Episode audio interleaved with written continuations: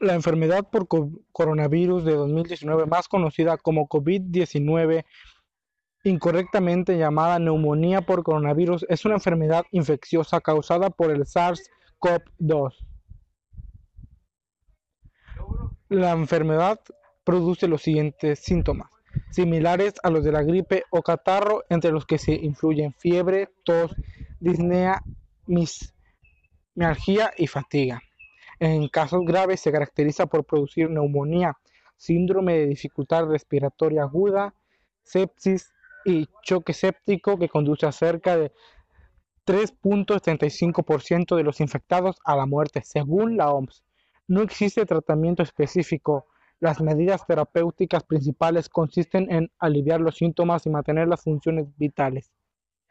La transmisión del SARS-CoV-2 se produce mediante pequeñas gotas microgotas de flujo que se emiten al hablar, estornudar, toser o expirar, que al ser despedidas por un portador que no puede tener síntomas de la enfermedad o estar incubándola, pasen directamente a otra persona mediante la inhalación o quedan sobre los objetos, superficies que rodean al emisor y luego a través de las manos, que lo recogen del ambiente contaminado toman contacto con las membranas mucosas orales, nasales y oculares, y al tocarse la boca, la nariz o los ojos, esta última es la principal vía de propagación, ya que el virus puede permanecer viable hasta por días en los formites o sustancia que se contamina con algún patógeno es capaz de transferirlo de un individuo a otro.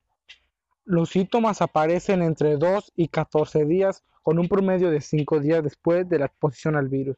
Existe evidencia limitada que sugiere que el virus podría transmitirse uno o dos días antes de que se tenga síntomas, ya que la viremia alcanza un pico al final del periodo de incubación.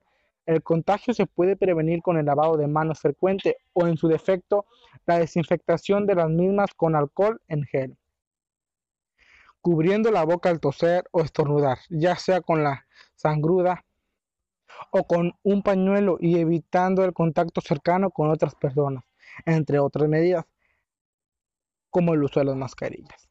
La OMS aconsejaba en marzo la utilización de máscara quirúrgica por la población sana.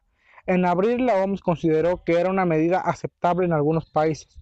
No obstante, ciertos expertos recomiendan el uso de máscaras quirúrgicas basados en los estudios de la influencia H1N1 donde muestran que podrían ayudar a reducir la exposición al virus. Los CDC de Estados Unidos recomiendan el uso de mascarillas de tela no médicas.